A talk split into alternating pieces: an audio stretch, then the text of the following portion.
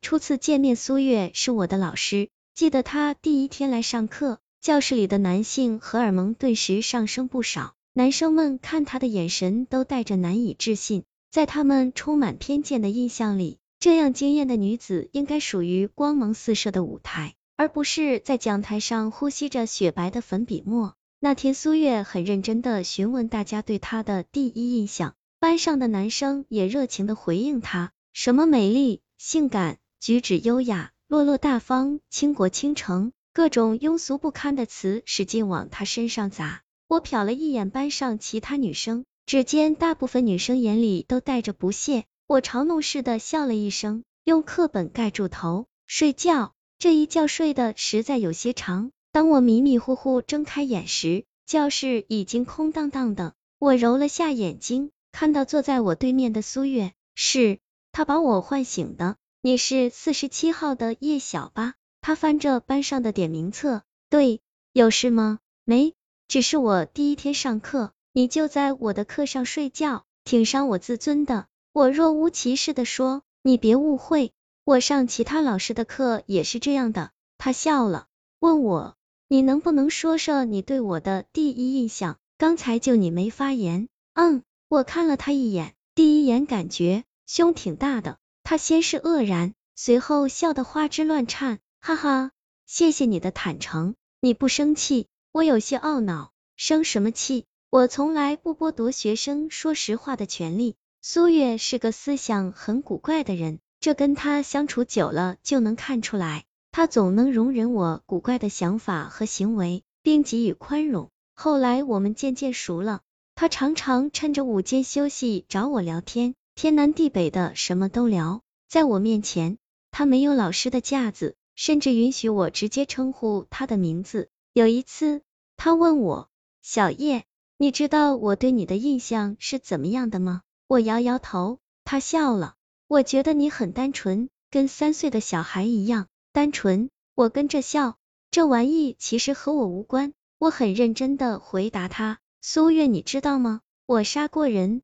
二往事，我害死过两个人，起码两个。小时候，我是个孤僻的孩子，对周边的人和事完全没有兴趣，但是身边的伙伴却一直不少。当然，这些玩伴接近我，并不是因为喜欢。而是为了我手里的玩具和零食，所以我在知道他们的小心思后，总是趁机捉弄他们。那天我拿了个变形金刚在一小破孩面前晃了晃，笑着说：“只要你对着电线杆撒泡尿，这玩意就借你玩三天。”小破孩屁颠屁颠去了，我在后面暗笑他是狗狗。那时我没想到电线杆下会垂着一条高压线，正当我得意时。眼前闪过一阵蓝光，一阵滋滋声后，再望去时，小破孩不见了，底下却多了一块烧焦的黑炭。后来小破孩的葬礼我也去了，还把一个变形金刚放在他的棺木上。这小小的举动让在场的人眼睛都红了，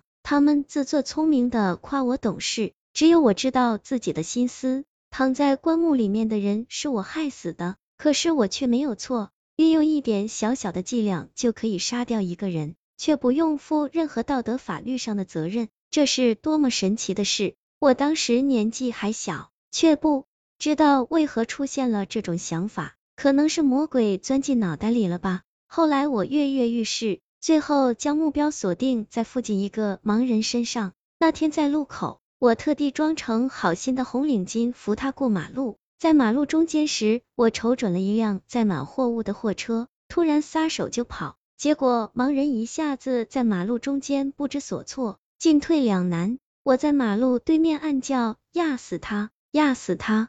盲人最后没有被压死，那辆大货车在他跟前及时停了。虽然目的没达到，但是给我带来的快感却是难以言喻的。杀人原来也可以那么有创意。长大了点。我又开始寻找施展创意的机会，然后我盯上了病房里的爷爷。他在七十大寿的前一天，心脏病发作进了医院。他在病房里生死未卜，我的伯伯婶婶们却在病房外讨论爷爷死后财产如何分配。他们故意把声音压得很小，这是他们身为子女的孝心。然后我不动声色用随身听全部录了下来。趁他们不注意进了病房，将他们的话在爷爷耳边循环播放了一遍又一遍。爷爷那颗超负荷的心脏，终于在他七十岁生日的那天停止了跳动。我收回随身听时，看见他一脸平静。我相信他的心死的肯定比脑更快。这是我第一次真正意义上的创意杀人，以圆满成功落幕。我向苏月说起这些事情时，是带着炫耀的语气的。说的过程中，我偷偷观察着苏月的表情。然而令我失望的是，他并没有表现出太多的惊讶，相反，眼神里流露出一丝怜悯。等我说完，他用一句话评价我的行为：“小叶。”你太缺少关爱了，我略带讥讽的说，我以为你至少会夸我有创意。苏月说，缺少关爱的人，总会做点与众不同的事来证明自己的存在。我冷笑，我宁愿你骂我变态，也不愿意你说我缺乏关爱。苏月摇头笑，就是所有人都认为你与众不同，才让你在偏激的路上越走越远。我说，你什么时候不教英语？改教心理学了，我们的谈话第一次不欢而散。当时的我反应很幼稚，感觉就像是个被窥破心事的孩子。三，互相伤害。今天吕明来找我，吕明是班上最懦弱的男生，身材瘦小，性格孤僻，常穿着不合身的校服，看上去像根人肉竹竿。他不好意思的将一个皱巴巴的信封放到我跟前，神色略显羞涩。叶晓。你能帮我把这封信交给张苗吗？张苗是我的邻居，从小就是我的跟屁虫，没想到越长越耀眼，到了高中他就成了校花。没问题，我不动声色的把信收下了。吕明有些拘谨的问我，叶晓，以你对张苗的了解，你说他能接受我不？我摸着头说，不清楚，不过我觉得你机会很大。吕明受到我的鼓励后，很高兴的走了。我对着他的背影暗笑一声，笨蛋。下课后，我把信交给了张苗，果然不出我所料，他一眼没看，直接对我说：“拿去折飞机吧。”我弹了下信封，笑着说道：“折飞机多浪费，不如给李大刚吧。”张苗惊讶的抬起头看我，随即给了我一个意味深长的笑。李大刚是张苗强有力的追求者之一，也多亏有了他。张苗的耳根子才清净了许多。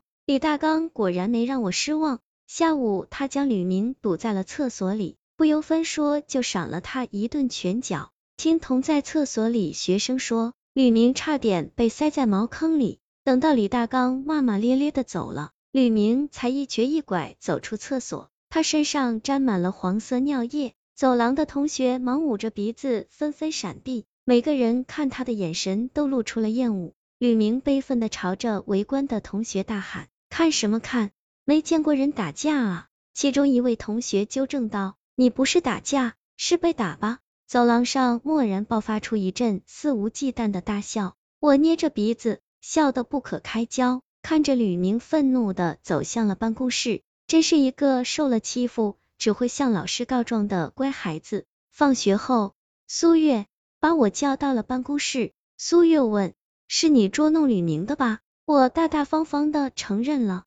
苏月脸有点绷紧了。明天让你家长来一趟，你妈妈有空吗？我说我不清楚我妈有没有空，因为我连她在哪里都不知道。苏月沉默了，隔了一会儿，她说：“你总有爸爸吧？我找个时间跟他沟通下。”我看了他一眼，在心底默默的大喊：“苏月，别多管闲事好吗？”